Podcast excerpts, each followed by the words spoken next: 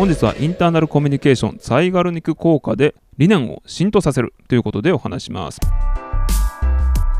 理念ビジョンを組織に浸透していく時のコツとしてキリの悪いところで中断をすると記憶に残りやすいという効果を使っていく方法をお話します。ブルーマ・ツァイガルニクさんという方がおられました。もう亡くなったロシアの女性の心理学者です。この方が発見した、えのがですねキリの悪いところで人間が作業中断をすると記憶に非常に残りやすいという実験をしたんですね。で実験ではですね被験者の教師とか学生子供164人に対していろんな作業を行わせた。パズルを解く段ボール箱を組み立てる粘土細工をするなど簡単な軽作業。であえて途中で邪魔をしたりとか別の作業をやってくださいなんていうことで邪魔をしたりした。あるいは全くえー、邪魔が入らずに終えた方もおられました。でその後にですね実験が終わった後に覚えている限り作業の内容を書き出してくださいということで伝えてみた。そうするとキリの悪いところで中断させられた作業の方がなんと90%も多く記憶されていたということが分かりました。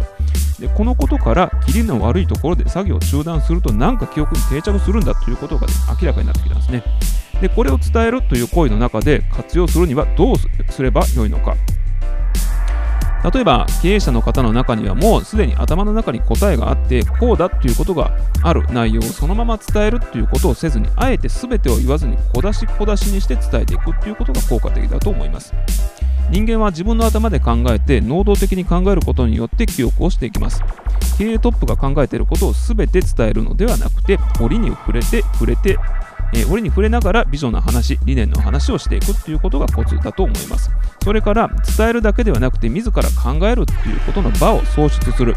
ワークショップを開いたりとか車座集会なんかでその場で一緒に考えるということを粘り強く粘り強くやっていくということが大事です。で、その場で答えが出る必要がないんですね。で答えが出ないまでも時間が来たらパスッと中断をしてそこでやめるっていうことをすることによって中途半端でもいいから思考が継続するっていう状態を絶やさないっていうことが大事だと思います。本日は以上です。